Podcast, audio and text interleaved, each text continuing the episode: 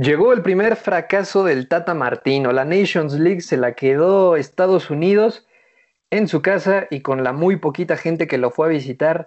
Y todos nosotros nos seguimos preguntando por qué carajo no tenemos un centro delantero en la selección absoluta de México.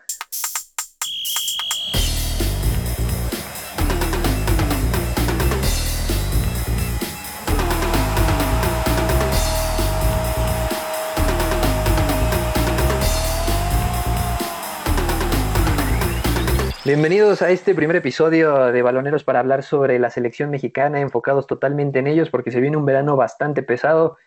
Ya jugaron la Nations League, vino el primer fracaso del Tata Martino, la selección me pareció que le temblaron las piernas en los últimos eh, minutos del tiempo extra, guardado se convirtió en el villano y un portero que si me dicen que lo sacaron de cualquier high school de la secundaria, bueno, más bien de Estados Unidos, te la compro, nadie sabía quién era, ni él sabía qué estaba haciendo ahí y cómo llegó ahí al final se convirtió en el héroe Horvat.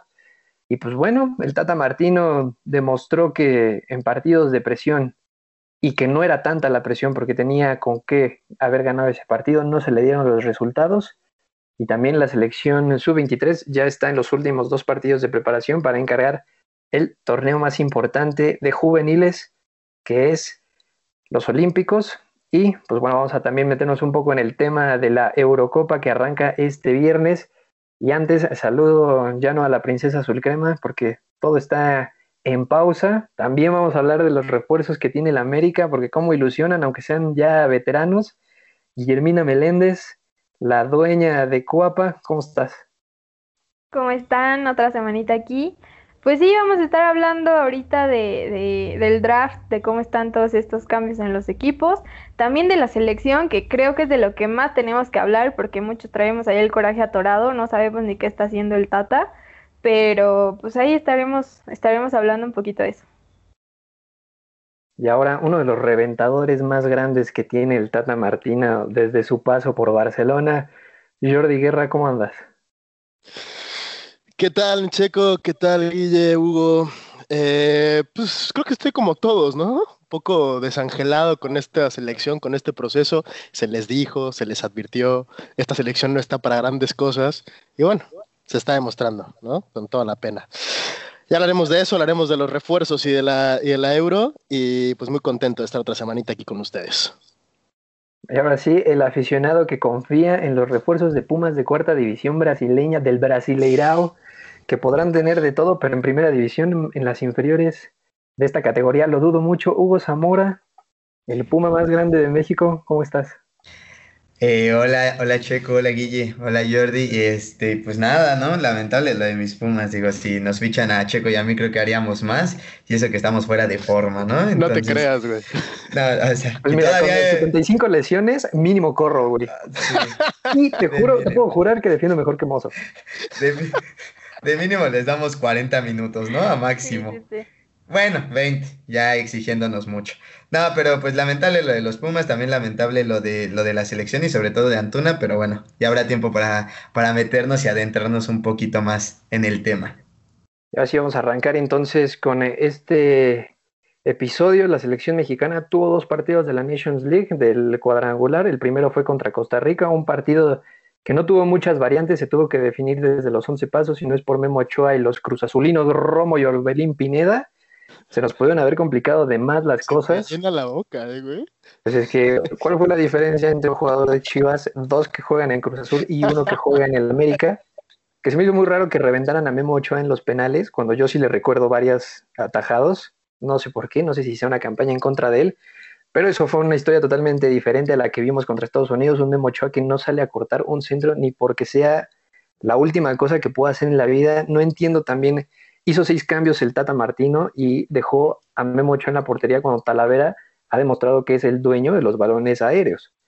Bueno, vamos a platicar mm, más a fondo en eso, aunque a Guille me haga cara de asco por lo que dije de, de Ochoa. ¿Cómo viste tú estos dos partidos, Guille? El primero contra Costa Rica un poco más complicado por el 0-0 y contra Estados Unidos se ve la motivación que es jugar contra un rival que ha crecido bastante, pero que sigue estando, desde mi punto de vista, un poco abajo de la selección mexicana.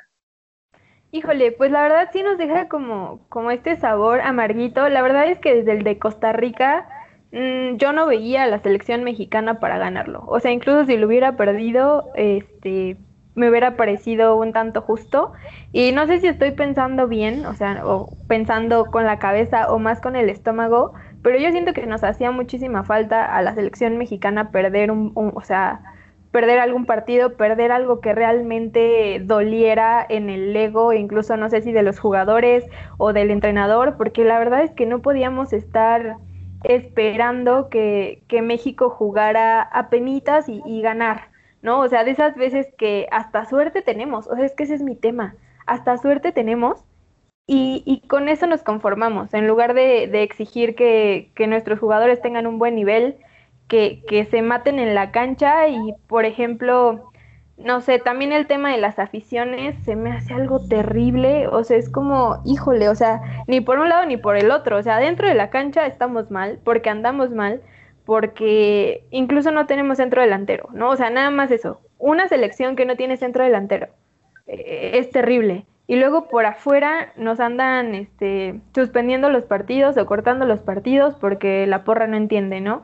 Entonces, yo creo que fue, obviamente no me gusta que la selección pierda, pero siento que fue lo que tenía que pasar para que al menos despertáramos, ¿no? O sea, para saber qué pasa, para poder reconfigurar y pues para ya poderle decir adiós a ciertos jugadores que la neta no sé ni por qué siguen jugando fútbol, ¿no? Yo ahorita tengo un tema muy, muy clavado con Antuna. Eh, no hizo nada, o sea, estuvo, no me acuerdo cuánto tiempo estuvo en el de Costa Rica, pero en el de contra Estados Unidos estuvo 78 minutos en los cuales no podía ni parar un pase, no podía bajar un balón sin que se le fuera, o sea, es como de, ok, entonces, ¿qué haces? ¿No?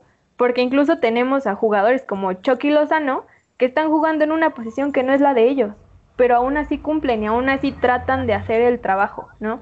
Entonces, no sé, se me hace, se me hace un tema, un tema tremendo. Ya es momento de que te desahogues con el patata martino, como le dices, Jordi.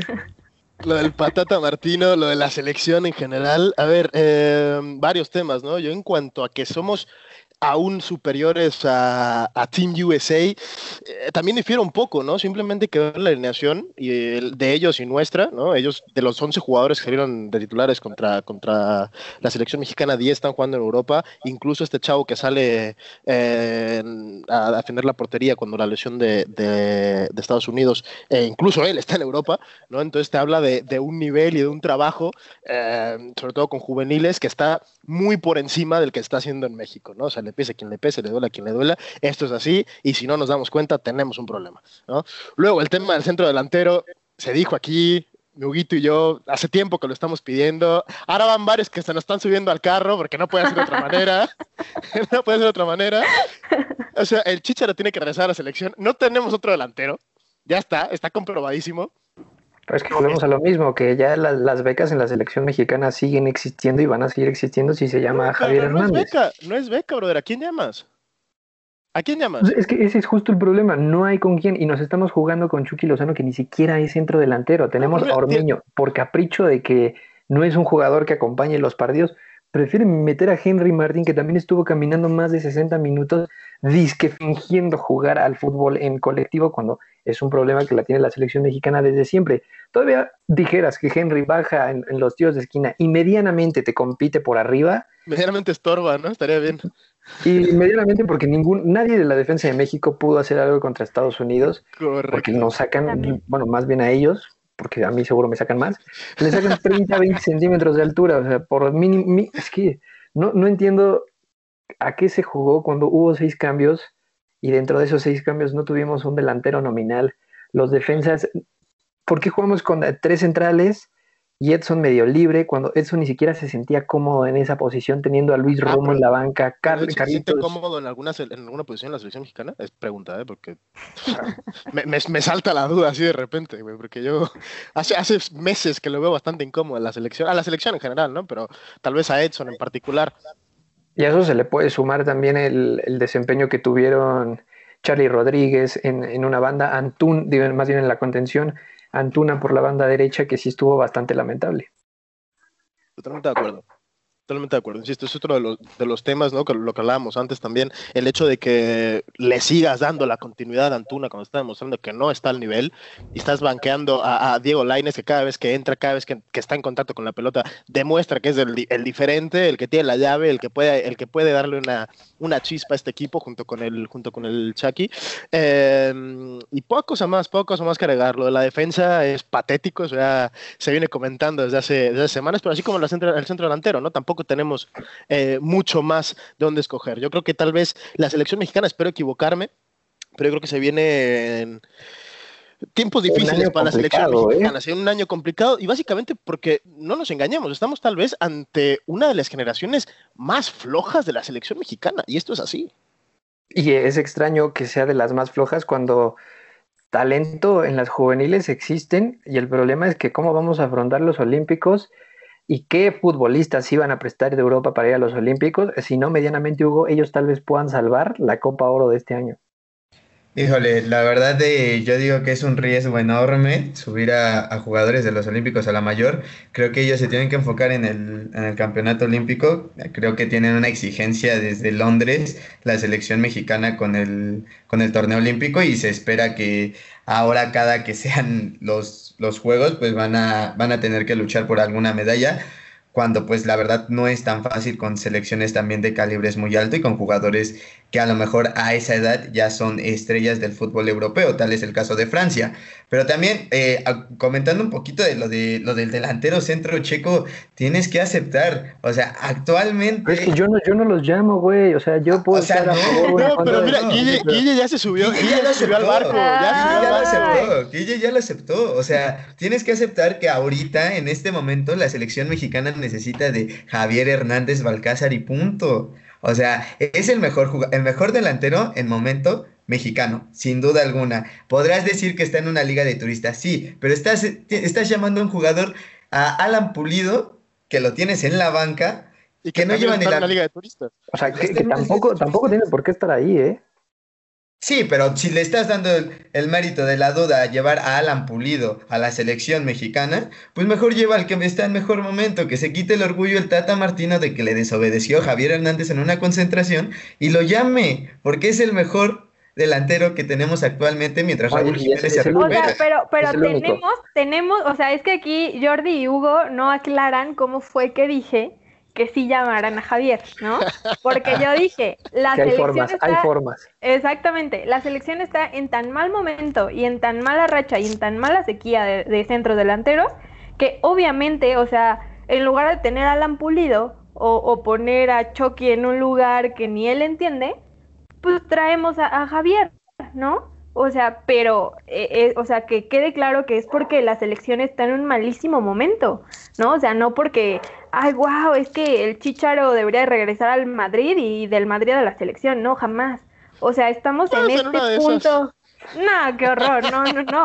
O sea, estamos en este punto tan abajo que nuestra mejor opción es Javier Hernández, ¿no? Ahora, en este tema de que el Tata se quite el orgullo, es como de, eh, pues que el Chicharo también se quite el orgullo que le baje tantito a los humos que anda trayendo medios raros últimamente, que ya lo habíamos hablado desde antes, que hasta ya no se separó de su mujer, etcétera, y que diga, ok, sí la regué, perdón, profe, o, sea, porque pues también hay que tener cierta, o sea, hay jerarquías, ¿no? Y, y el profe, el director técnico, está para ciertas cosas. Estoy de acuerdo, pero si también hay jerarquías, estamos hablando del máximo goleador en la historia de la selección mexicana. Si hablamos de jerarquías, esto me parece una, algo pues importante. sí, también las, jerarquías hicieron que un penal fallara contra Estados Unidos en el minuto ciento y tantos.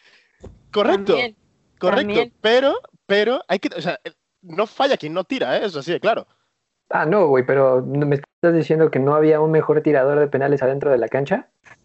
Pero nadie tuvo el valor, nadie tuvo el valor. Nadie, nadie tuvo el valor de agarrar el balón, nadie agarró la pelota. ¿Qué me vas a decir de valor? ¿Viste cómo el Chucky se encara con medio mundo y nadie lo mueve? Juega en Italia, güey.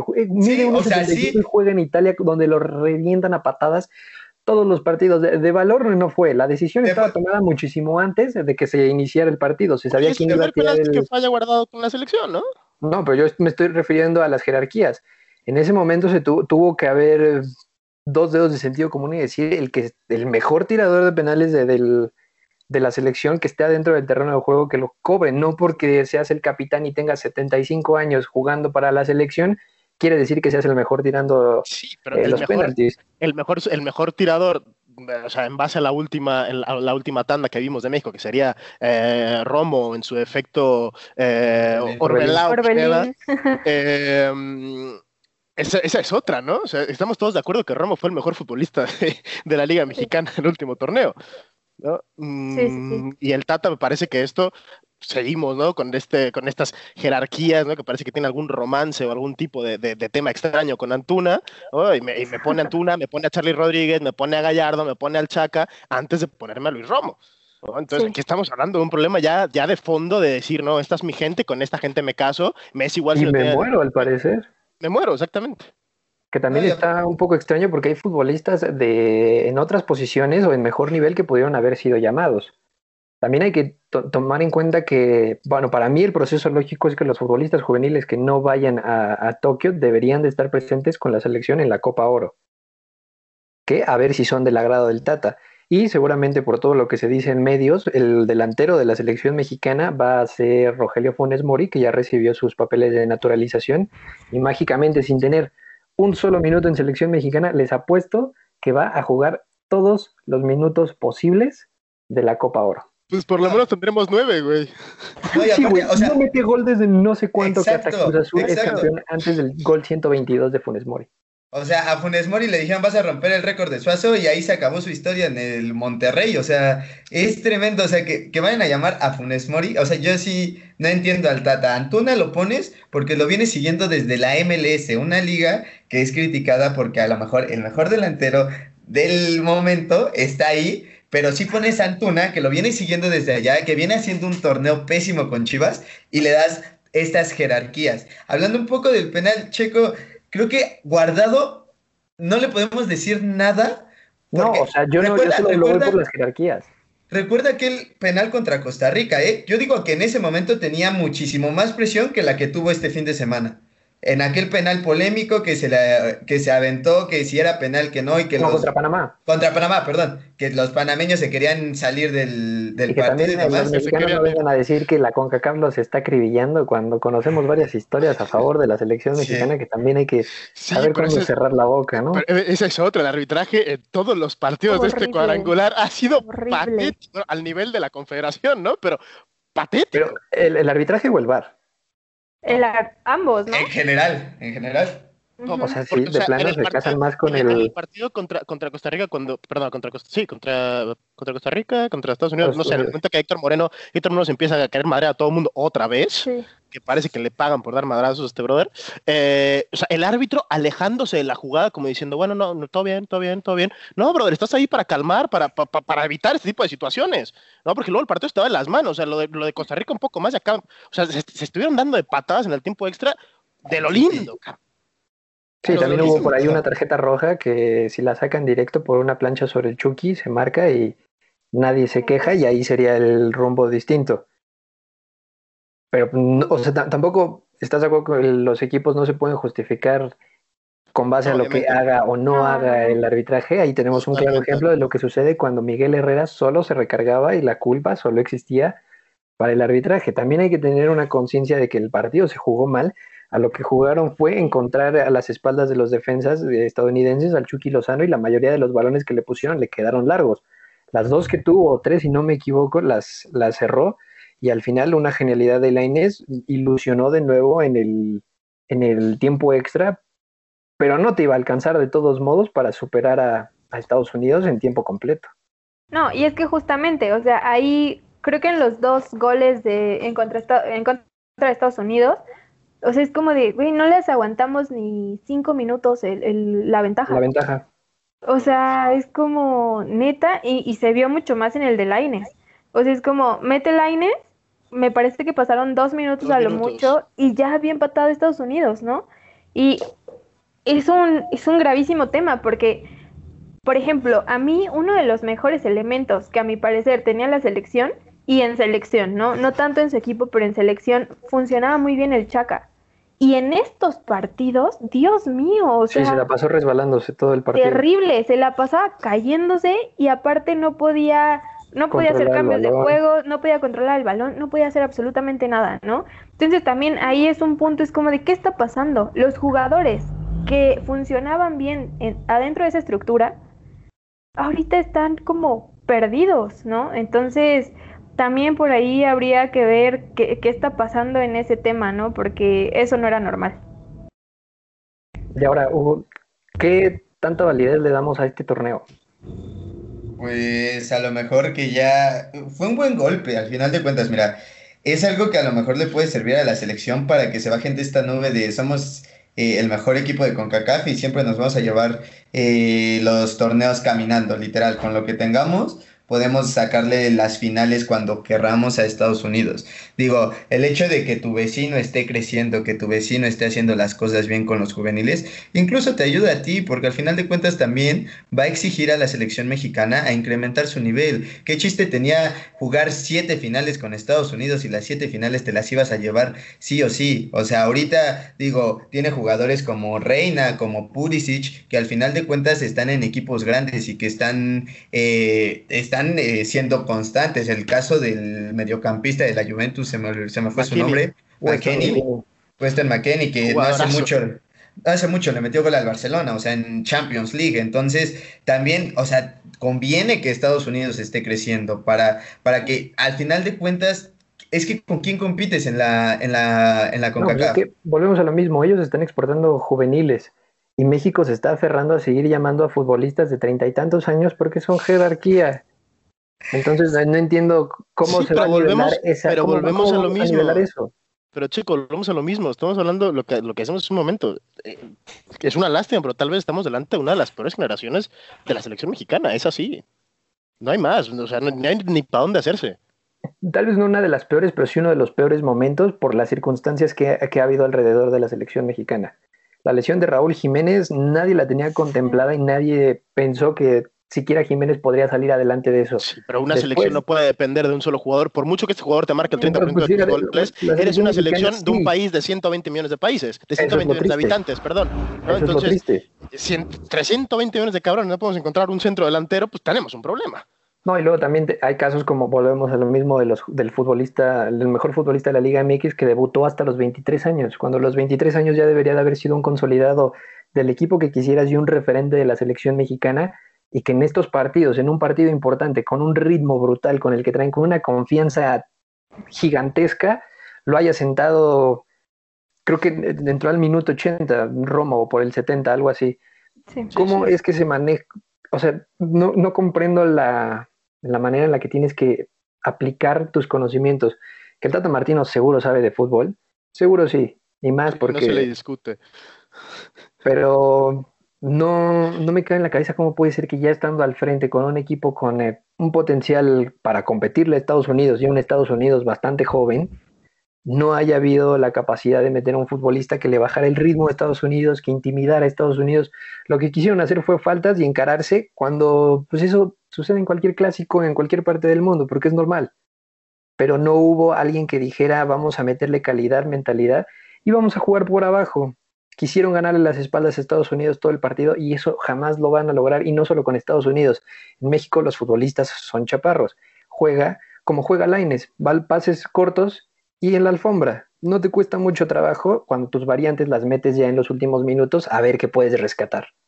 Entonces, tal vez no, adelante, tus hipótesis, Checo, sería que el Tata sabe jugar con otro tipo de jugadores con ciertas características definidas.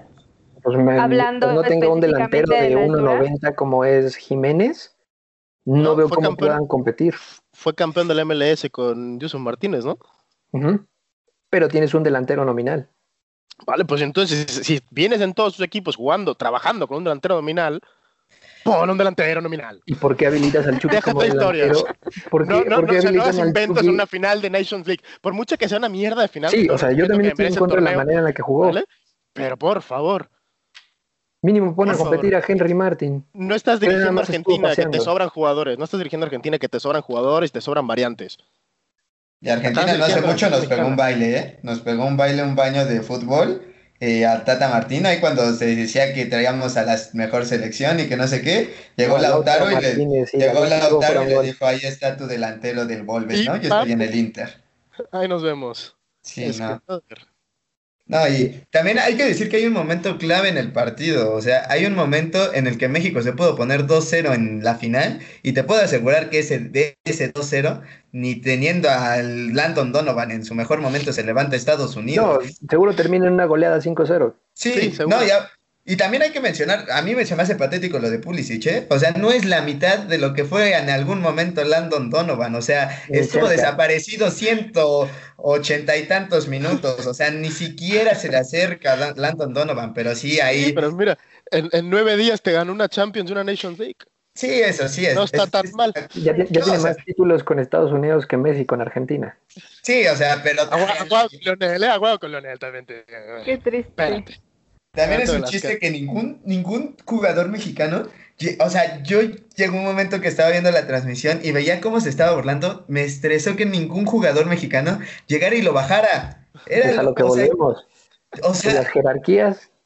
Es como no, Héctor Moreno se ha dedicado todos, o sea, los tres partidos estos que hemos visto a repartir madrazos. ¿De qué te sirve si no lo haces en el momento indicado? A eso voy. A exacto, eso voy. exacto. Debes, o sea, Concéntrate, cabrón. O sea, lo que no puede ser es que te encares ahí en el, tiempo extra contra Costa Rica y le metas un, manotazo al otro güey. Tranquilo, brother. Ponte a defender, ponte a hacer tu chamba. En el gol de McKinney, lo siento, pero un poquito más le faltó a, Moreno para decirle, sí, yo, yo, yo, te, yo te ayudo, güey, remátale. Métenos gol. O sea, la marca fue patética en todos los corners. McKinney no es un güey muy alto. Mide unos 78, nos remató tres corners, brother. Tres corners. O sea, la marca, si vas a marcar en zona, ok, perfecto, decisión, decisión técnica, decisión eh, estratégica, lo que tú quieras, pero por lo menos ponte a estorbar, man. O sea. Y también está un poquito cuestionable por qué le vas a marcar a Estados Unidos por zona cuando no mejor agarras a tu futbolista más alto y lo pones con su futbolista más hábil por juego aéreo. Que son, que son, son las ideas del Tata, que se casa no con puede, sus ideas, se muere con ellas. no les puede decir adentro del partido, olvídate de la marca que nos dieron cada quien agarra a uno y pártanse su madre, porque si no se nos va a hundir el barco y los que se van a ahogar somos nosotros, no el Tata. El Tata se sale y nos volvemos a comer un 7-0 nosotros, ¿eh? No, pero yo creo que el Tata sale bastante señalado, ¿no? Después de este, de este cuadrangular por varias decisiones, no únicamente el tema de las alineaciones, el tema de la convocatoria en sí, sino el planteamiento de, bueno, planteamiento, llámale planteamiento, ¿no? Eh, el, nulo manejo de partido cuando tienes ventaja, ¿no? El hecho de que a una de las peores versiones en la historia de Costa Rica, o de la historia reciente de Costa Rica, tal vez porque es una de las peores versiones, no perdamos de vista que no le pudiste meter un solo gol en 120 minutos de partido. No, además en 180 les metiste uno. En 180 les metiste uno, exactamente. ¿no? Entonces yo creo que sales bastante, bastante perjudicado, bastante salpicado en ese sentido. Creo que el Tata, eh, vamos a ver qué pasa en la Copa Oro, que obviamente México está obligado a ganar la Copa Oro, por mucho que acabe de pasar o acabe de pasar, México siempre que juega un torneo con CACAF tiene que ganarlo, sí o sí, no hay alternativa, ¿no? Entonces, a ver qué pasa en la Copa Oro y a ver qué pasa con el Tata. Si pudieran que bueno, más bien, si pudieran hacer unas modificaciones, o ¿a quiénes llamarían para poder eh, hacer que este equipo funcione? Porque como lo comentamos los cuatro, si no se componen ciertos modos del Tata, se ve difícil que la selección mexicana cierre el año de una manera adecuada, tanto para el Tata como para los futbolistas. Y sin delantero, vamos a sufrirle cada maldito segundo que se juegue en la Copa Oro. Pues está claro, ¿no? Al principal que tenemos que llamar. Sinceramente, estamos, estamos en el país y está en Los Ángeles. O sea, pero un delantero no te asegura que en defen bueno, que tus defensas van a comportarse a la altura y van a poder hacer, aunque sea un juego limpio atrás. Y limpio me refiero a sacar o competir por, por aire. Es que para mí el único defensa que a lo mejor podría estar en el nivel o a lo menos ha demostrado buen nivel en la, en la Liga Mexicana y digo, está en los Olímpicos y para mí es de los grandes líderes, es Johan Vázquez, pero también Johan Vázquez es un todavía un jugador joven, pero sin duda alguna ahorita viendo el nivel de Moreno y de Salcedo, yo no me temblaría la mano de meter a Johan Vázquez de titular con la mayor, pero pues también hablamos de que tienes Olímpicos a la vuelta de la esquina. Entonces Por tienes que, tienes que tener dos planteles para competir. Sí, no, y o sea, digo, eh, la Olímpica tiene jugadores de sobra, al final de cuentas. Y van a tener que recortar a varios. Sí. Más si se llevan refuerzos. Sí, no, y aparte, o sea, también yo siento que estas, eh, si ganas la Nations League, yo digo que sin problemas te prestaban a Lainez y a, y a Herrera y a quien quisieras. Pero el problema fue que perdiste y el Tata Martino no se va a arriesgar a perder dos torneos consecutivos con la selección mexicana y siento que ese es el principal motivo por el que Lainez no va a ir a los Olímpicos. O sea, totalmente, para mí creo que tienen que llamar a un delantero, llámese Funes Bori o, o Chicharito. Y pues sí, como dices, alguien ahí en defensa, digo, también Gallardo es un chiste de lateral. Eh, no sé cómo no le dan oportunidad a Arteaga. ¿Qué deporte juega ese güey? Sí, no.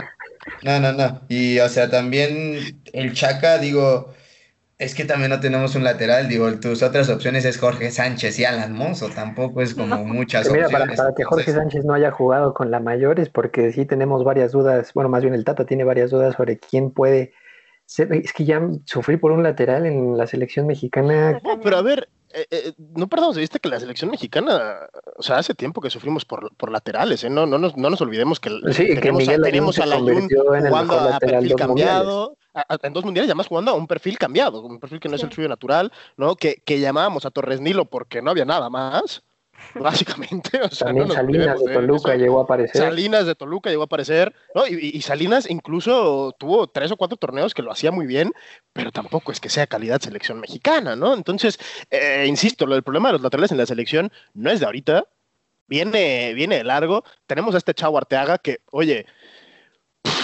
si ya por lo menos es, no te voy a decir que es igual de malo, igual de bueno que Gallardo, pero pues lo menos el chavo tiene ganas de jugar, tiene ganas de demostrar y tiene ganas de, de- de hacer cosas, ¿no? Entonces, pues dale la alternativa a este brother.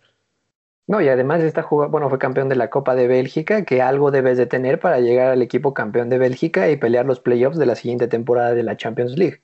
Correcto. Entonces, da la edad para Tokio, seguramente con la bondadosa, eh, más bien con la bondadez de, de los belgas, seguramente Arteaga va a estar en la, en la selección olímpica.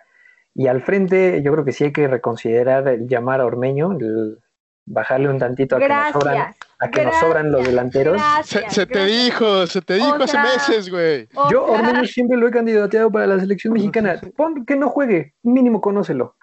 Que, Sí, que dale mínimo chance, ve- dale ve cómo te alternativa. puede armar el grupo. Ve qué hace cuando está en grupo. ¿Qué tal que llega, agarra confianza, se lleva bien, se entiende bien con Funes Mori y en una de esas ya tienes hasta eh, pareja para ir al, al frente en la Claro. selección mexicana? Chucky Lozano por un, un lado y Tecatito por otro, llenándote de servicios el área. Tú me sigues sentando a Laines. Tú me sigues sentando a Laines. O sea, tú estás terco con Es que que Laines no yo, puede ser titular. yo- sigo confiando, yo sigo confiando, yo sigo, yo confiando en que Lainez tiene que ir a, a, a Tokio.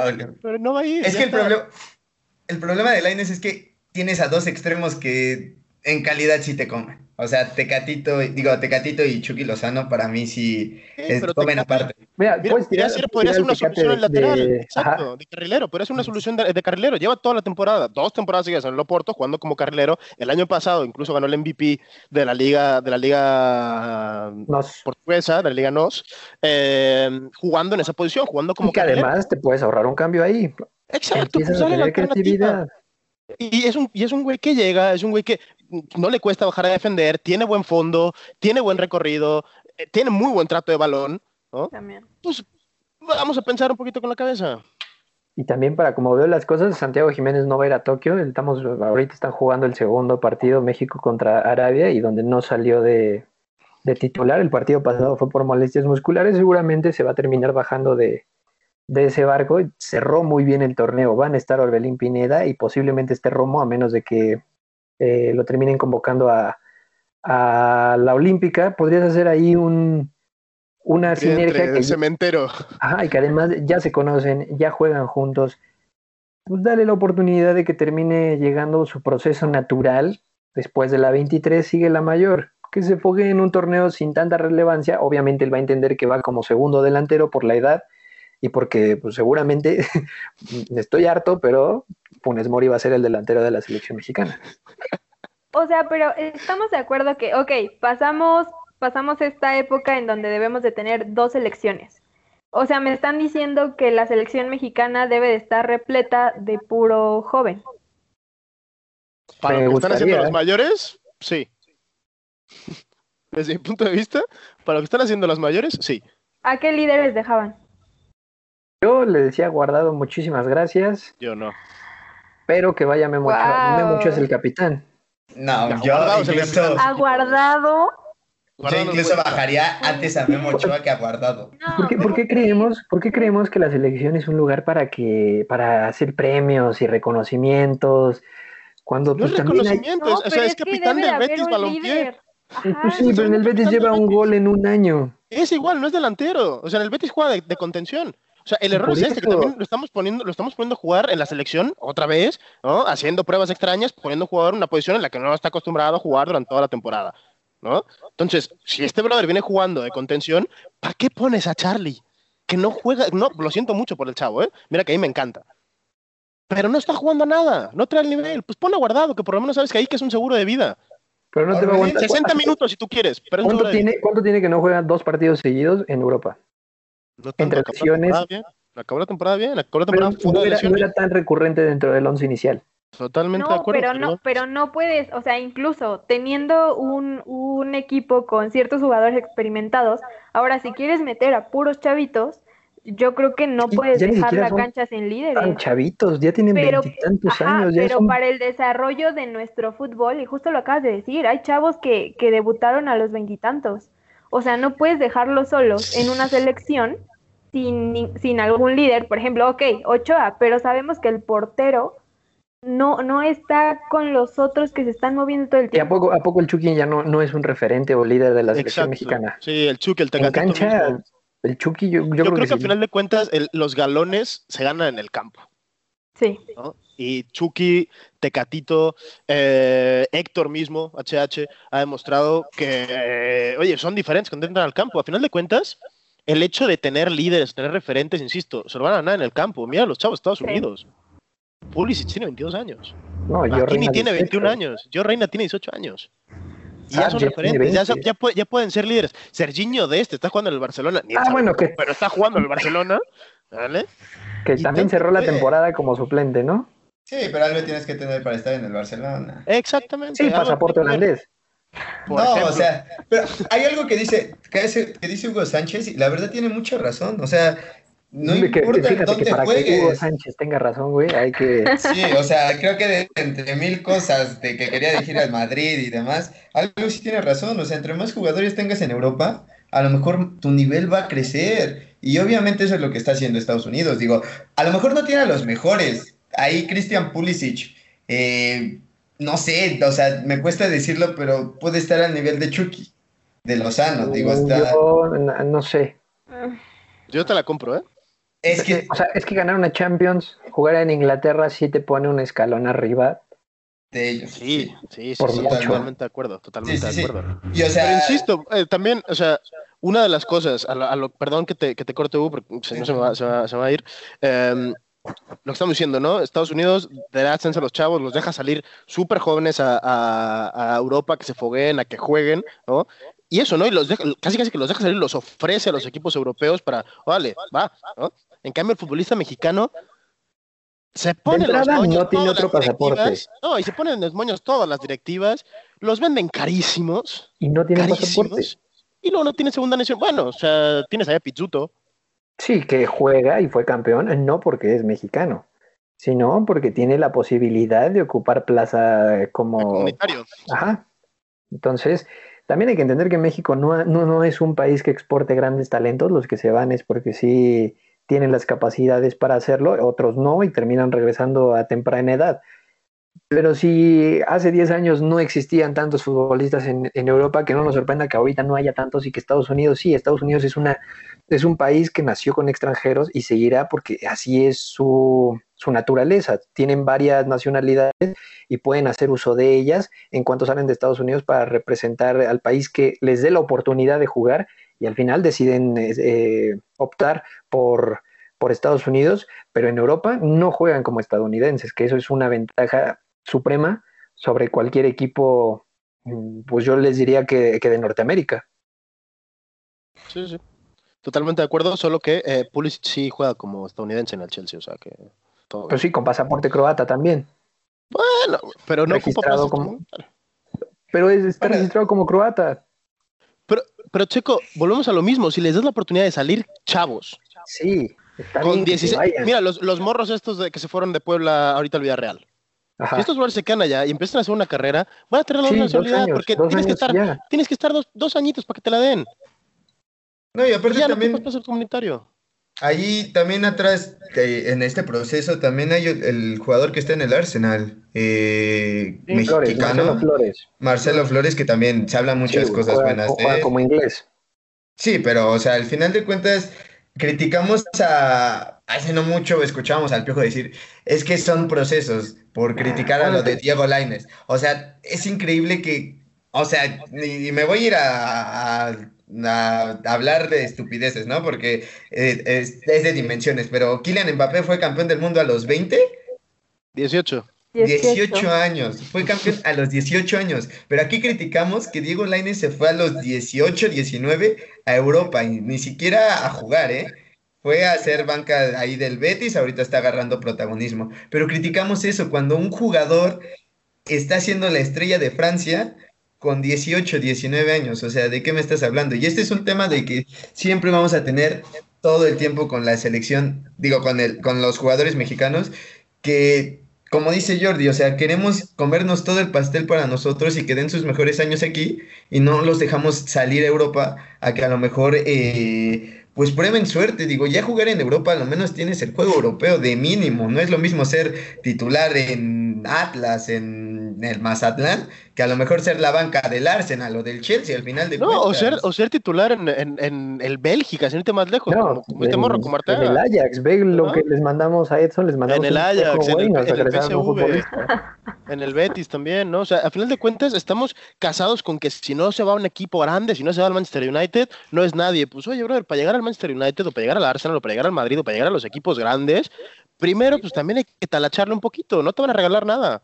Puede hacerlo muy bien. Con Carlos Vela, con Giovanni Dos Santos, con Javier ¿A qué edad se fue Carlos Vela? ¿A qué edad se fue Carlos Vela? No, ellos ni siquiera tuvieron un proceso pues completo en México. Por eso, o sea, eso sí, pero qué calidad tienen. Hasta Javier Hernández pudo saltar de las Chivas al Manchester United y en su primera campaña mojar 39 veces. Porque Chicharito es mejor delantero que pasa en este país. Y a ese no, le queremos, no lo queremos llamar. A ese jugador no lo queremos ah. llamar, por Dios. Yo voy más a que esta generación debería de ser con jóvenes, mostrarse el Tata Martino, no sé a qué le tiene miedo.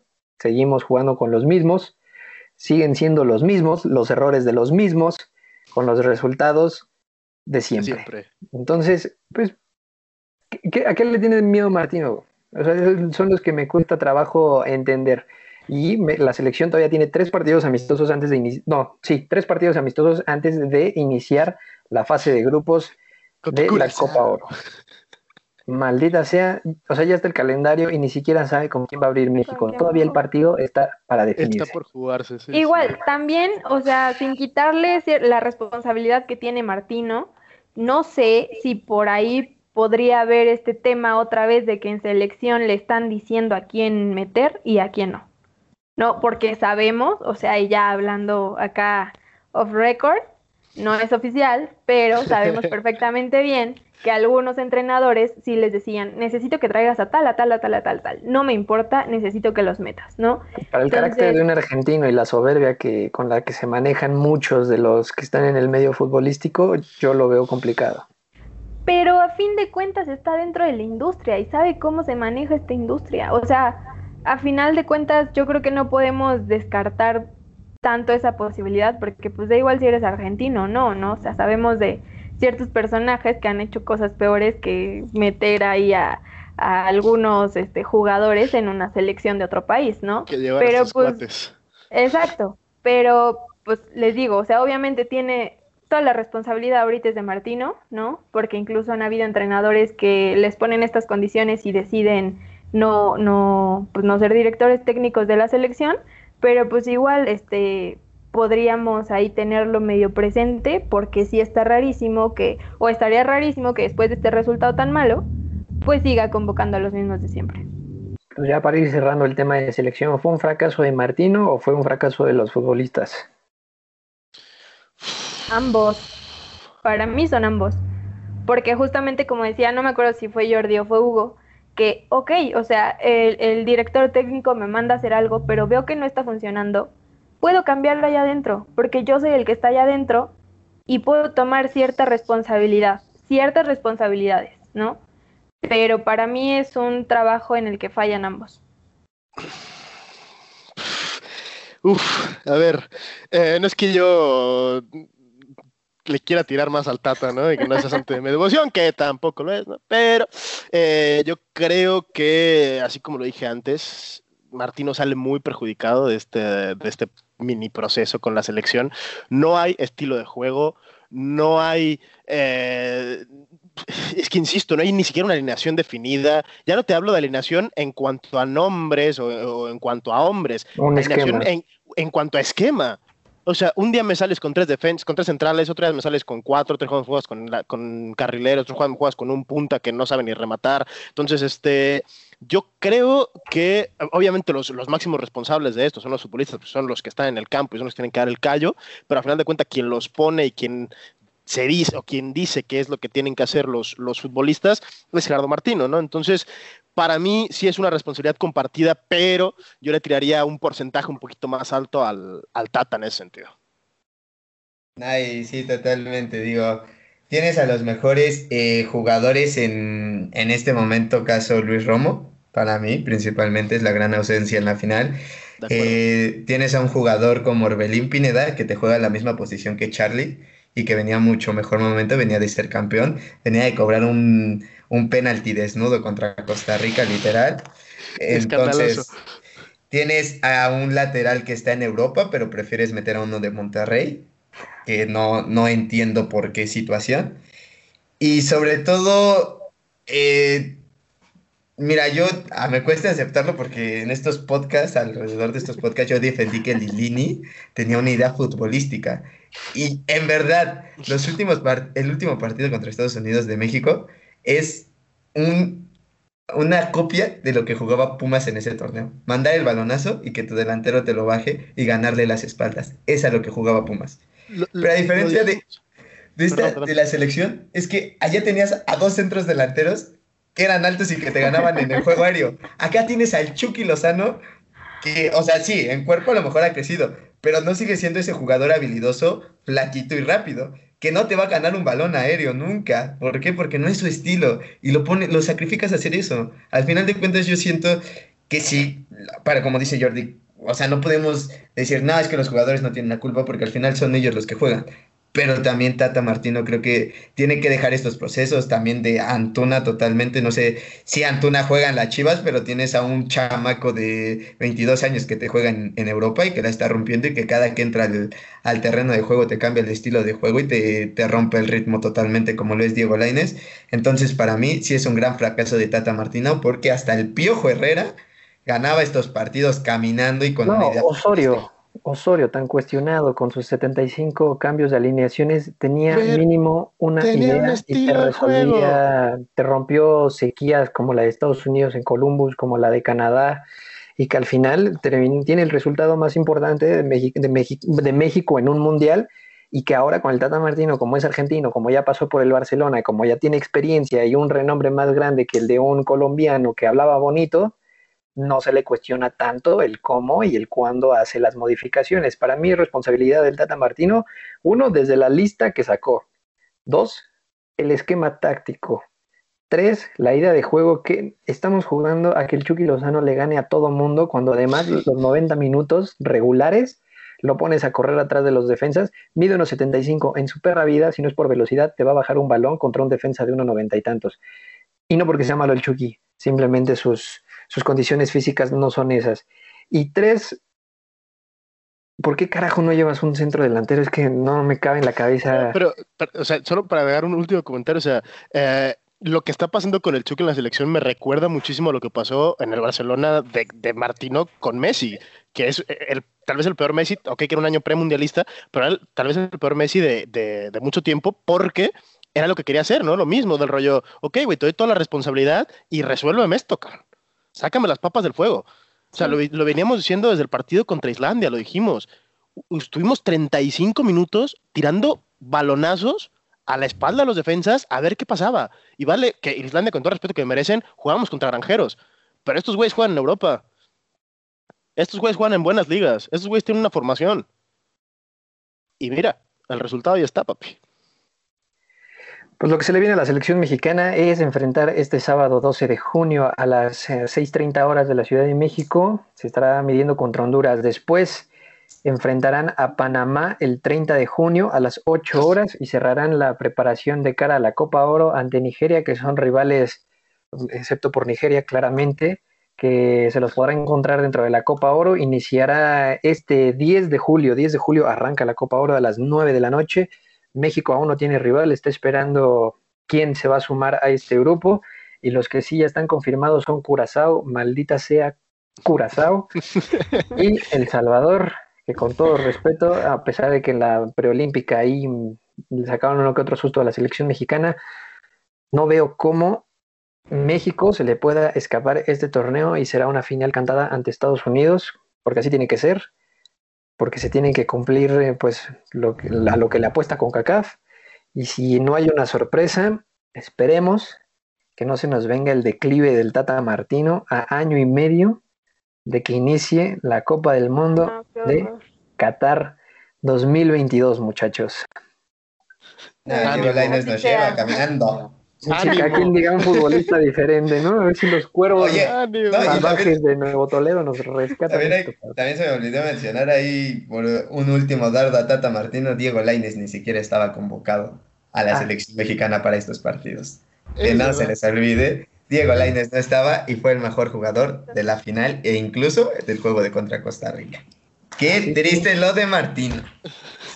Y volviendo un poco a nuestra realidad cotidiana, ya tenemos refuerzos en algunos equipos. Monterrey, para mí es uno de los equipos que más dieron la sorpresa. Se están reforzando con el nuevo boxeador Héctor Moreno, que ni siquiera pudo traer Pumas. ¿Le empezamos a pegar a los Pumas o la aguantamos Vamos a fundirle a Pumas, güey. Espérame tantito, ¿no? Tampoco. No vamos tan recio todavía, tantito, tantito. Jordi, tú que estuviste más de cerca con la carrera de Héctor Morena en Europa, pasó por el Villarreal, digo, por el Español, pasó por la Real Sociedad, cerca de llegar al Barcelona, nunca se concretó por una supuesta lesión en 2014. ¿En qué momento va a llegar Héctor Moreno a la Liga MX? ¿Le va a servir ya retiro cantado o... Bueno, viene, pues viene a inflarse de billetes, ¿no? O sea, eso, eso creo que queda patente desde el momento que está fichando por, por Monterrey, con todo el respeto que merece la, afición regia. Em, ¿En qué momento viene Héctor Moreno? no hay nada más que ver los últimos tres partidos de Héctor Moreno para saber en el momento que viene, ¿no? Viene siendo un futbolista totalmente desconectado, mucho más preocupado por pelearse con todo mundo y por decir yo aquí soy el gallito y soy el mandamás y no demostrarlo con juego, no demostrarlo en la cancha. Entonces, es un fichaje, yo creo que a nivel mediático muy bueno, ¿no? Porque, ¿qué, esto qué es, güey? ¿Qué está pasando? Yo quería el mediático es un pichaje bueno, ¿no? Porque no deja de ser un referente histórico ya de, la selección mexicana y el fútbol mexicano como tal, pero no sé hasta qué punto puede aportar más allá de su experiencia eh, al equipo de, de, la Sultana, ¿no? Entonces, a ver cómo le sale este pichaje a Monterrey. ¿Acierto o error, Guille? Pues acierto, ¿no? O sea, para mí es un buen negocio, eh, para empezar, tanto para, para Héctor Moreno, sí, redondo. Tanto para Monterrey como para Héctor Moreno, ¿no? Mira, que, te hagan la mudanza de Qatar a, tu país, no creo que, que, no sea negocio para él. No, sí, yo creo que, que ahorita mm, Aguirre se está reforzando con, con estos jugadores que a lo mejor él ya tiene como un poquito más vigilados este, y que a su parecer podría trabajar bien con ellos.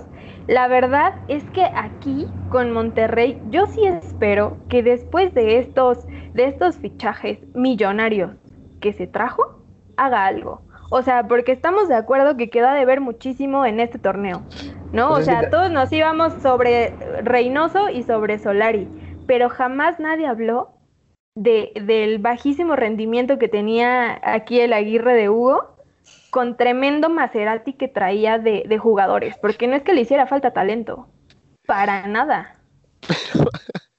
¿Qué ha hecho el Vasco Aguirre? Además de ganar un torneo con Pachuca. No ha hecho nada nunca. Mm. Perdónenme, pero eso sí. O sea. Exactamente. O sea, ese era un tema y aquí lo. Aquí el renombre, ¿Qué renombre trae de hacer el ridículo con, con, una de las mejores generaciones de Egipto? ¿no? De, una de, las mejores generaciones de México también. De, dar pena con Japón, de no lograr la, permanencia del Leganés. Entonces, ¿cuáles son las cartas de, del Vasco Aguirre para tener este nombre más allá de Madrid, de Champions League, y traerlos a jugar contra Cruz Azul? 15 años. Pues eso es lo que hay. Me estás preguntando, te estoy respondiendo. Por eso, pero si estamos hablando de un entrenador que hace 15 años no consigue nada bueno, ok, está viviendo aún de llevar a los Asuna a una Champions, de quedar campeón de invierno, que ya ves tú lo que sirve de ser campeón de invierno en la Liga Española, no sirve un carajo, eh, y de, salvar a, no quién salvó antes del, del, del Zaragoza. Bueno, salvado, que luego salió el tema que habían comprado no sé cuántos partidos, el güey investigado. Nunca se le comprobó, nunca, se, le comprobó. Pero ahí estuvo. ¿No? O sea, la, sombra de la duda campeaba sobre, sobre la figura del Vasco. Entonces, Huguito, yo sé que tú eres defensor del buen Aguirre, pero, pero... Acierto o error, Hugo.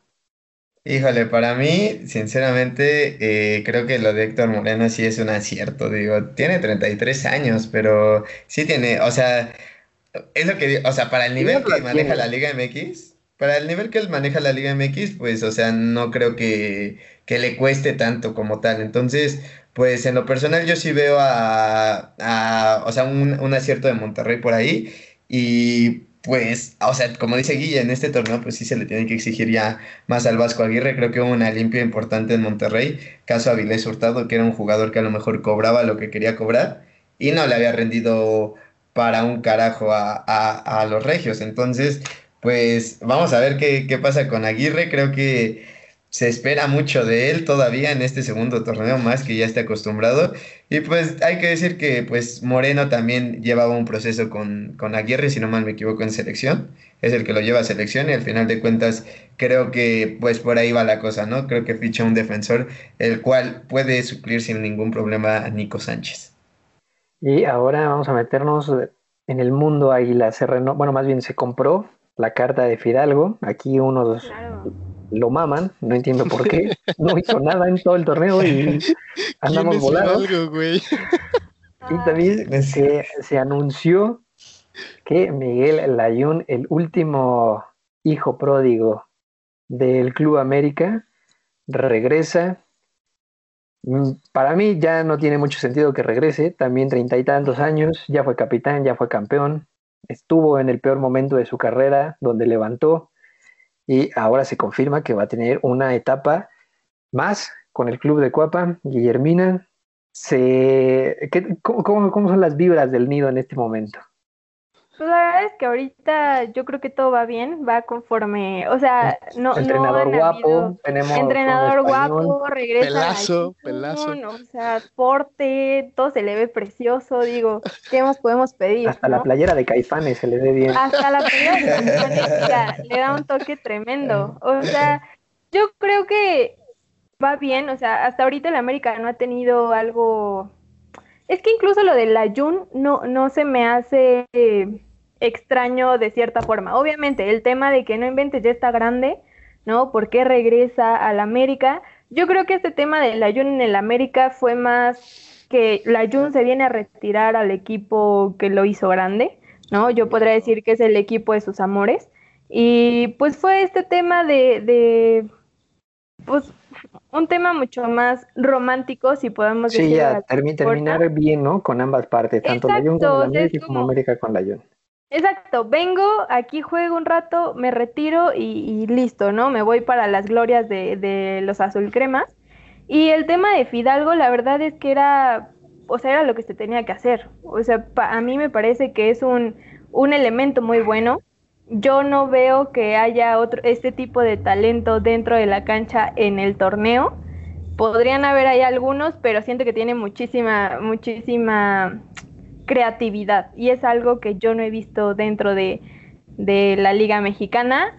Y ustedes lo van a ver, o sea, ahorita ríanse y burlense lo que quieran, pero la verdad es que es un elemento muy creativo y te puede sacar de, de muchos, de muchas broncas y sabe, sabe hacer este, como que sabe hacer muy bien su juego. No, estás dando el síndrome de la malinche, ¿eh? Llegan españoles, nos hablan bonito. Eh. o sea, eh, Fidalgo, eh, o sea, save, save my words. Fidalgo en tres años está defendiendo la camiseta de la selección mexicana. Say my words. No, güey. Esto va a ser así. No, empecemos. ¿Se quieren No. apostar algo? Desde ahorita, chavos. Ahí sí confío en que algún canteranillo de Pumas mediocampista pueda, pueda tomar ese lugar. Lo deseo de todo corazón. Si no, sí, ya nos estamos volviendo locos con los convocados y con los futbolistas que contrata esta liga. Y otros, eh, un, un refuerzo, no tanto para la cancha, sí para la parte técnica, que nadie se esperaba, es la llegada del Tuca Ferretti a los Bravos de Juárez. Creo que, se creo que ese señor tiene más de 70 partidos, de 70 torneos dirigidos ininterrumpidamente.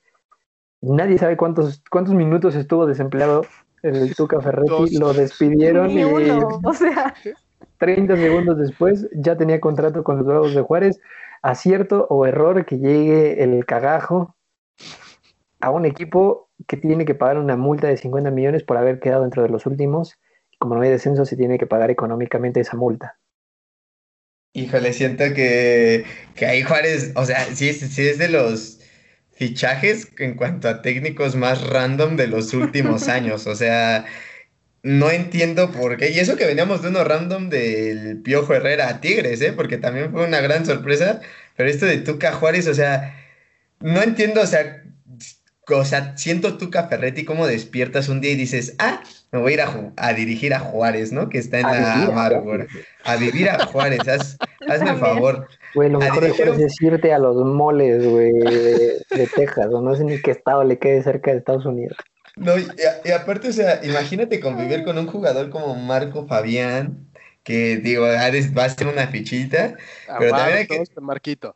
Hay que, hay que aceptar que si Tuca levanta estos Juárez, mira, el señor me paro de pie y lo, le pongo un monumento en donde quiera en la, en el fútbol mexicano, ¿eh? Porque si lo hace, si hace a estos Juárez competitivos, mira, por mí está bien. Al final de cuentas, pues creo que para Juárez es un acierto totalmente. Total. Tener un delantero top, que top dentro de la Liga Mexicana, no del mundo, top dentro de la Liga Mexicana. Al final de cuentas no podemos negar que Tuca Ferretti ha ganado lo que ha ganado, Guille. Campeón con Chivas, campeón con No, Tuca- Pumas, campeón con Tuca Tigres. Ferretti, equipo que dirige, equipo que es competitivo y juega algo. Ah, sí, claro. Es que yo escuché que dijo delantero. No, no, entrenador, entrenador. Entrenador, Ah, ah, entrenador entrenador, top de la liga. hasta, hasta la selección mexicana le hizo campeón del, del torneo que se inventó la CONCACAF para ver quién iba a la confederaciones entre A la México y Estados. Unidos. Y sin entrenar más allá del fútbol tenis, los logró calificar y le ganaron a Estados Unidos también un partido que terminó 3-2 con tiempos extra, un golazo de Paul Aguilar y el Tata no pudo, ¿no? Entonces, No, y hay que decir algo. Hay que decir algo, ¿eh? En aquel partido, tres puntas como titulares: Raúl Jiménez, Oribe Peralta y Javier Chicharito Hernández. Y ahora no sufrimos de Ni uno. una. Ni una. No, no, oye, en una de esas, el horrible sí, nos, sí, lo, sí lo descongelamos, ¿no? No, ya, No, hombre, no. no, no, no, Si es el que, si es el que sirve las cubas en Chivas, no, pues no, espérate.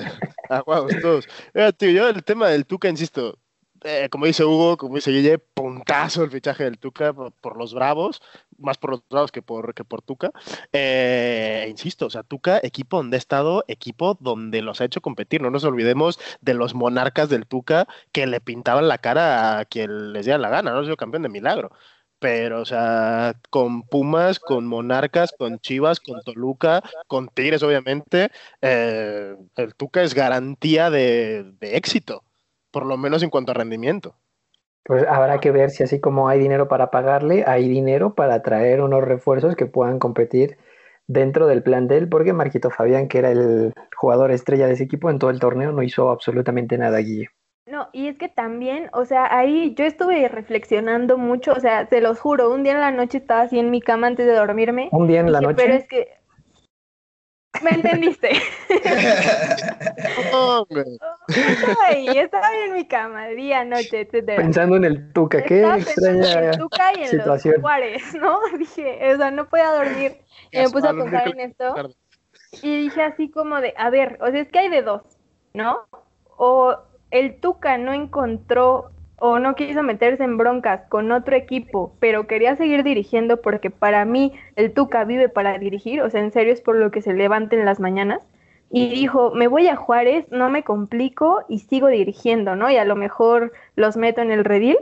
o la directiva de Juárez dijo, no, ya basta de ser la burla de esta liga, necesito meterle a alguien que, que pues, le meta compromiso, le meta todo lo que le hace falta a Juárez y se trajo a Tuca, ¿no? Eh, porque si yo no le veo sentido alguno, ojalá que sea que la directiva se haya tomado más en serio a su equipo, porque pues la neta estaría, no sé cómo lo vean ustedes, la neta estaría chido ver un Juárez que compita y pues ahí que, que, que le saque algunos sustillos a ciertos equipos. El problema es a qué equipos, porque Juárez no tiene equipo para competir, pero de ahí en fuera tal vez se existe y nace un nuevo clásico entre Atlético de San Luis y Juárez o algún, alguna cosa extraña y, por, y también ya metemos de una vez a, a los cuervos salvajes del Atlético de San Luis, que se, siempre sí se hace, pero resulta que ya no. Que ya no. Y supuestamente hay un porqué, la inversión de, de los colchoneros va a permanecer sobre el Atlético de, de San Luis Jordi. Sí, eso, eso es lo que, lo que parece que continúan con la, con la inversión. Lo hablábamos antes, eh, off record, como ha dicho, como ha dicho Guille. Eh, yo no sé, es un tema de, de, compadrismos, ya entrando en temas políticos, ¿no? Que sabemos que ahora el, gobernador de, de, San Luis es, es, aficionado al fútbol y seguidor eh, a muerte de, del Atlético. Eh, además de compadrazo de, del presidente del club. Entonces no sé si vaya por ahí el tema que justamente se cae la venta a, los Alarraqui justo en el momento que este brother gana, gana las elecciones. No sé si vaya por ahí, insisto, no nos vamos a meter en estos temas. Um, pero bueno, sí, que prevalezca la, prevalece la, la, la inversión de, del Atlético. Esperemos también, así como ahora parece que Bravo está tomando en serio lo de, lo de tener un equipo de fútbol, esperemos que el Atlético de Madrid también se tome en serio tener una filial en México, ¿no?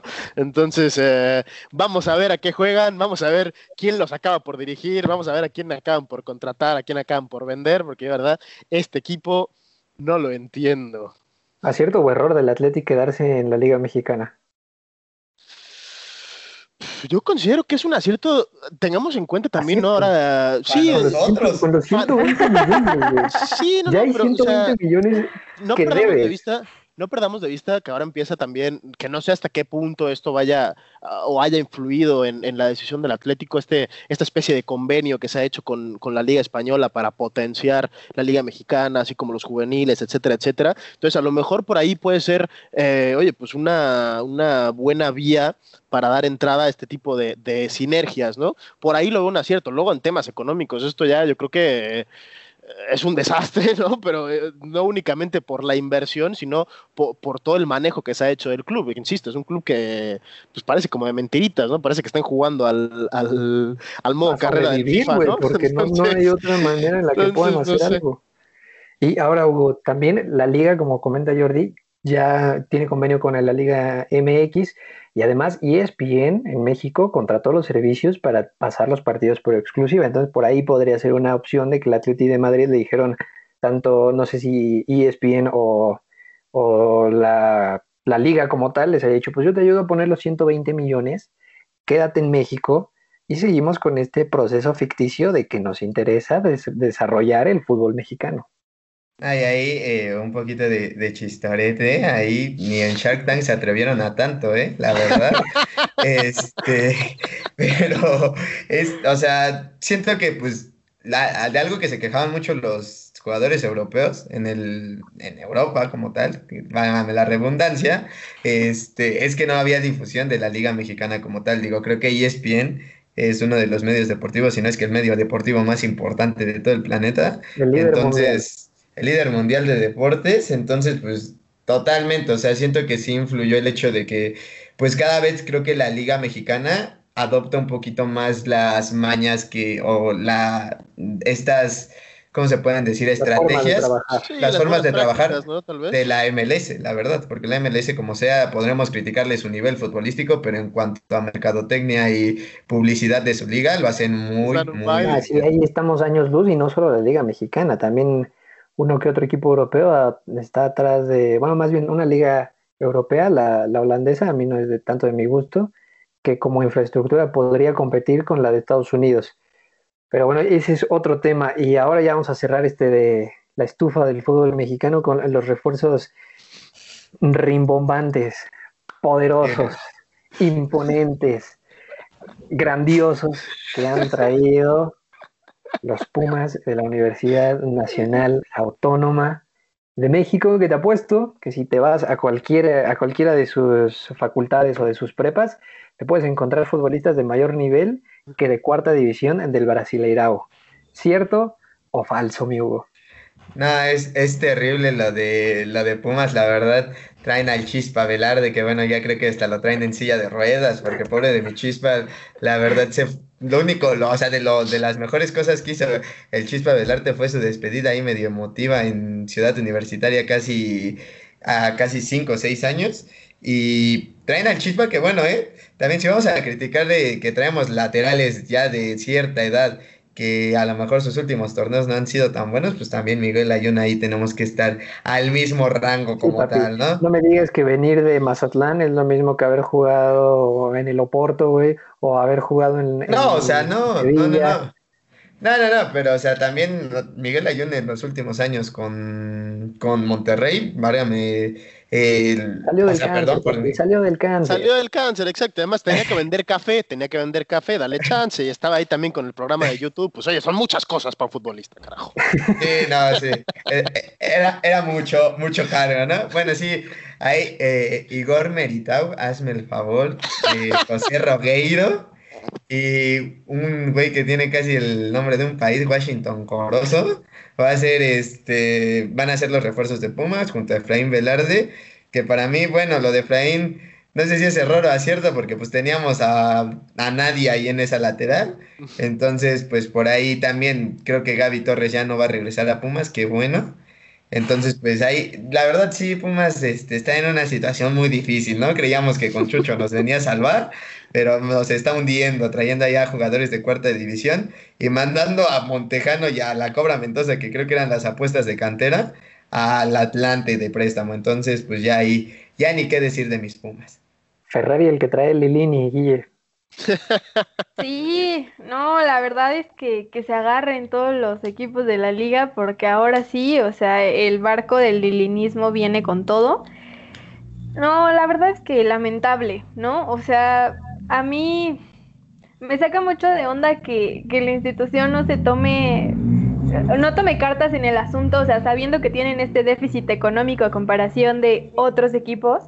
Eh, no, no, no entiendo por qué no se toma como muy en serio esto de patrocinadores o, algún tipo de ayuda económica, no sé, algo. psicológica, para cómo están manejando las cosas, ya cualquiera de las dos les vendría bastante. Cualquiera, pero. pagamos a los maestros o a los jugadores y las dos no se Y fíjate que a medias a los maestros, ¿eh? También, ¿eh? Porque a los maestros me los tratan muy mal. No, pero, o sea, ese es mi tema, es como de, como, ¿por qué no te tomas en serio tu equipo de fútbol, no? Eh, eh, me parece que todo este acabose de, Pumas comenzó cuando terminaron el, patrocinio de ICA. ¿Estoy en lo correcto, Hugo? Pues es que, ¿de dónde crees que salía el dinero? Exactamente. Entonces es como, necesitan patrocinadores, no sé por qué no los consiguen, no sé qué hay ahí en el reglamento, me parece que es un tema institucional, etcétera, de la universidad, pero pues sí, o sea, si ya vas a tener ahí tu equipo de fútbol, pues necesitas o sacar buena cantera. No, o sacar buena cantera y tomarte en serio a tu cantera o traer ciertos elementos buenos para poder competir, porque sabemos también que no necesitas traer como estas bombas de miles de millones, o sea, que a no es algo que Pumas. etcétera. No, no, no, o sea, Pumas con buena cantera y con buenas adquisiciones, o sea, adquisiciones pensadas, pues podrían hacer un buen equipo, pero la verdad es que hasta en eso eh, le están quedando a deber muchísimo tanto a la institución como, como a los aficionados. ¿Tú, Jordi, no sabes si Negrete les dijo que no salía del retiro? Me, me, me, comentan que estuvieron, estuvieron en negociaciones con Hugo para la delantera, güey. Este, no, ahora ya fuera, fuera bromas, a mí sí me parece bastante patético el hecho de que vayamos o de que vayan los Pumas a, a por jugadores de la cuarta división del Brasileirao antes que darle oportunidad a su cantera, cuando los mejores momentos en la historia reciente de Pumas o en la historia en general de Pumas es tirando de su cantera. ¿No? Es, es, tirando de, fuerzas básicas, ¿no? O sea, vamos a remontarnos al, al Pumas bicampeón o al campeonato con, con, el Tuca, eh, equipos que de base tenían, pues, pues eso, ¿no? Gente de casa, al final de cuentas. Entonces, eh, yo no sé, esto lo hará mejor Hugo que yo, no sé en qué momento está la cantera de Pumas como para preferir traer a dos retirados de, de, Brasil antes que dar la oportunidad a un par de chavos, ¿no? Eh, me parece un, lamentable, patético, sin ir, sin ir más lejos. Esperemos que, oye, nos caigan la boca todos y que sean unos cracks y unos fichajazos. No tiene mucha pinta, la verdad, también te lo digo. Pero, pero, uno nunca sabe del maravilloso fútbol mexicano las sorpresas que te puedes llevar, ¿no? Y con esa breve reseña de lo que es el maravilloso mundo del fútbol mexicano, nos saltamos a la Eurocopa porque ya arranca el verano de copas partidos no tan buenos para lo que nos tiene acostumbrado el nivel del fútbol europeo, pero hay otros que sí van a valer la pena. Por ejemplo, la, primera jornada de esta fase de grupos va a cerrar con Francia y Alemania, partido que vamos a tener que esperar hasta el martes de la próxima semana, una semana para poder ver esta clase de partidos que como hacen falta en un año tan complicado se tuvo que posponer. Al final siempre sí se va a realizar la, Copa, la Eurocopa y se vienen partidos bastante vibrantes, mi baby. Sí, digo, creo que la Eurocopa lo podemos decir eh, más fácil el torneo de Francia y sus demás acompañantes, ¿no? Porque sinceramente no veo quién le pare cara a Francia. Eh, estaba viendo hace unos momentos la alineación de Francia y es en verdad tremendo el poderío lo que va a presentar hoy, si no mal me equivoco, contra la selección de, España. Con ahí tiene Kylian Mbappé, Benzema, Griezmann, Pogba. Contra, Bulgaria, contra Bulgaria. Contra Bulgaria, perdón. Eh, y en la defensa Barán, Kimpempe, eh, Pavard, Lloris, o sea, ¿quién le va, quién le va a poner eh, fin al reinado de Francia? Eh? No, no veo cómo ni quién le vaya, le vaya a poder competir a Francia, pero pues como dice, se vienen buenos partidos, ahí el grupo de Francia está interesante con Portugal y Alemania, eh, y pues vamos a ver si, si, si pueden repetir este dominio que, que, tenían en la, que tuvieran en la Copa del Mundo, también pues tienen a un futbolista que acaba de salir campeón y que a lo mejor es, eh, suena loco, pero el máximo candidato a llevarse al balón de oro, que es N'Golo Kanté, entonces pues por ahí también, a ver qué pasa en la Eurocopa. Tú, Jordano, ¿qué nos puedes decir por parte de tus compatriotas? ¿Si la van a armar con una, con una selección sin tantas estrellas o con estrellas nacientes? ¿O vamos a tener que esperar una generación más o un torneo más en que suceda algo grande nuevamente con España? A ver, el tema de España, eh, vamos a ver, para empezar, si los dejan, si los dejan jugar al final, ¿no? Porque tenemos el tema del positivo de Busquets, entonces eh, estuvieron comiendo todos juntos, por ahí se habla que a lo mejor hay más positivos, aunque hoy se han hecho las pruebas hace unas horas, salieron todos negativos.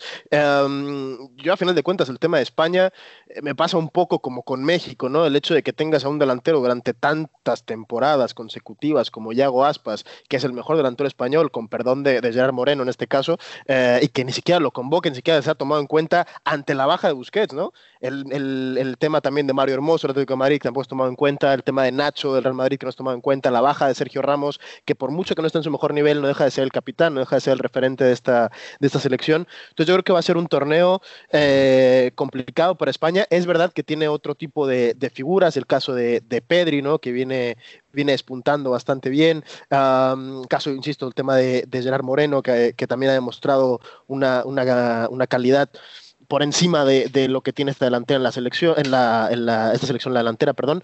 Y, bueno, ¿no? También con Álvaro Morata, que no, cerró bastante bien la temporada. A ver, a ver qué le espera España, ¿no? También el tema de lo que dice Hugo. Yo creo que esta, esta Eurocopa está pintada para que se le lleve Francia, más aún después de perder su Eurocopa, ¿no? Y de, la manera que la perdió en tiempos extra contra Portugal. Entonces ahí tienen la, la espinita clavada de la Eurocopa. Tienen un plantel estratosférico. O sea, es una grosería lo, de Francia, darte el lujo de poder dejar en la banca eh, en un partido amistoso a jugadores como Giroud, ¿no? como Koundé, eh, Sissoko, ah, insisto, ¿no? y por ahí sigue la lista, incluso no convocas a, jugadores como Dayo Tupamecano, eh, Nabil Fekir, etcétera. Entonces, imagínate el poderío que tiene Francia. Luego también tenemos el caso de Portugal, que trae una de sus mejores generaciones. Yo creo que aguas con Portugal, que por ahí le puede dar una, una sorpresa más de uno. Sí, por supuesto, por supuesto.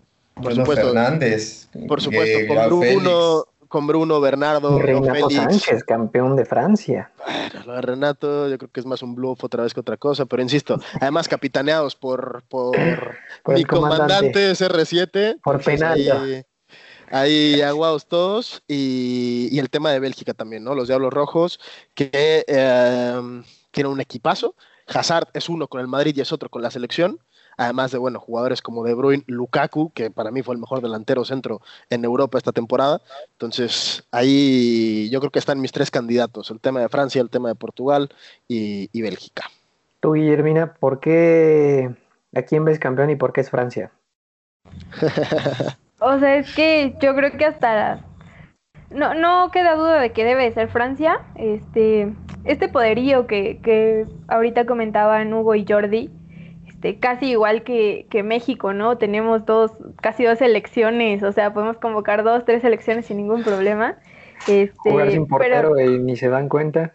Claro, ¿no? ¿Cuántos porteros quieres? ¿Cuántos laterales? Mira, aquí tenemos de todo. No, la verdad es que Francia sin duda es, tiene el poderío totalmente. Ahí concuerdo muchísimo. También que no deben de llegar confiados, ¿no? Porque pues sabemos que el fútbol tiene, tiene ciertos momentos que son los más bonitos y que si llega una Francia confiada, por ahí se le podrían subir a las barbas, como bien decía Jordi Portugal. Y pues no lo sé, yo doy por sentado que ganaría Francia. Me gustaría que ganara Francia y también para ver cómo se van enrachando hacia Rusia, que estaría increíble por ahí ver un un bicampeonato, pero pues... Hacia Qatar, hacia Qatar. Hacia Qatar, perdón, hacia Qatar en 2022. Y pues no sé, la verdad es que estaría increíble que ganaran para ver, para ver de qué, pues para que sigan demostrando de qué están hechos. Pues ahí está la, Eurocopa que arranca este viernes. ¿Tú por quién vas, mi checo? Hora de México entre Turquía e Italia. Y yo, güey, no hay manera en la que no crea que Francia es el equipo que puede, que puede ser ser campeón. Uno que me gustaría, pero más por, por recuerdos de, mi infancia, sería Inglaterra. Inglaterra. Los futbolistas que, tuvieron y que parece que otra vez están teniendo son y trae un equipazo también Inglaterra. que además ¿eh? Chelsea es eh, equipo de la liga de la Premier League, que también estaría bien reforzar, ¿no? Es un fútbol que se juega a otro nivel, a otra fuerza y a una mentalidad totalmente diferente. Y también estaría bien eh, poder decir que Inglaterra ganó algo y no solo el mundial que jugaron en su, en su país, que eso les ayudó bastante. Y no perdamos de vista también que Inglaterra viene, o sea, que nos lo veamos muy pronto, viene a ser un extraordinario mundial quedando dentro de los cuatro primeros lugares. Trae una generación de futbolistas con Rashford, con Harry Kane, con Jan Sancho, con Grealish mismo, Phil Foden. Tiene una generación de futbolistas muy, muy interesantes. Han dado el lujo de dejar fuera a Mason Greenwood del Manchester United. Entonces, ah, podría sería bonito, ¿no? Sería una historia de Cenicienta que lo logre Inglaterra. Fíjate que la, la, final cantada sí me gustaría que fuera Inglaterra-Francia, tirándole a los franceses. De ahí en fuera veo muy complicado que alguien le pueda arrebatar la copa al mejor equipo del mundo en cuanto a selecciones desde el 2018, poquito antes del, 2018. Se ve difícil. y aquí añadiendo, añadiendo algo que justamente acabo de ver, me acaba de llegar la notificación de Google, eh, fue que Moscú presentó una protesta por el, por el uniforme de, de Ucrania, porque tiene ciertas leyendas, este, como consideradas hacia la ultraderecha nacionalista de, del país y por ahí algunos temas con las fronteras que vienen dentro de, un mapa que está en, en la equipación de, de esta selección hasta el perro se hasta, hasta el perro, hasta el perro se El, perro está en contra del racismo y de la opresión que han hecho los soviéticos, aunque se les olvide también de repente, pero esos ya son temas políticos. Totalmente. Totalmente. Pues bueno, bien, niños, a ver qué pasa en esta euro. Ojalá, ojalá gane, ya metió gol México, gol anotado por el Canelo Angulo de cabeza en el minuto 68 se pone arriba la selección mexicana, aunque esto no es en vivo y tal vez lo cortemos del audio original. Pero el centro fue de Alan Mamoso, Ah, pero criticando. ¡Vámonos! Y el gol, el gol no, fue de, no, fue, este. no fue Lo único Canelo. que ha hecho en seis meses, Hugo. O sea, tanto en Ah, Pumas como en selección. Perdóname, ahí hay un recuerdo de Sergio, de un centro igual de Alan Mozo. Sí, güey. la, ¿no? diferencia, la diferencia es que ustedes siguen festejando un 4 a 4 en dos partidos, güey, cuando Cruz Azul está festejando la novena. Odíame. Esas son las pequeñas diferencias que hacen un equipo mediocre, enano, chaparro, feo, asqueroso, mugriento, apestoso, con moscas y todo lo que se le quiera agregar a los Pumas de la universidad que tienen además 10 años sin ser campeones, por si faltaba terminar de matarlos. Bueno, ya, ya Eh. se fueron los perritos y el del fierro viejo que pasó. Entonces, ¿en qué estábamos? Eh, lo de Ucrania. este Bueno, Ah, sí. ajá, sí, sí, sí. Y pues básicamente eso, acaban de meter esta, esta queja porque dicen que ya se meten temas políticos en las que el fútbol no debería de meterse. Y es correcto. Dudo mucho que puedan hacer algo en contra del, del uniforme, a menos de que sí sean pruebas contundentes de, de que existe, pues no sé si decirlo, racismo o ideas diferentes. Bueno, es Rusia, ¿eh, brother? Por Es eso. Rusia, Sí. cualquier cosa. Pero bueno, entonces nos estaremos escuchando para el próximo episodio ya con en las vísperas de la Copa Oro. Están a nada de arrancar. Arranca el 10 de julio, si no me equivoco. Estamos a treinta y tantos días.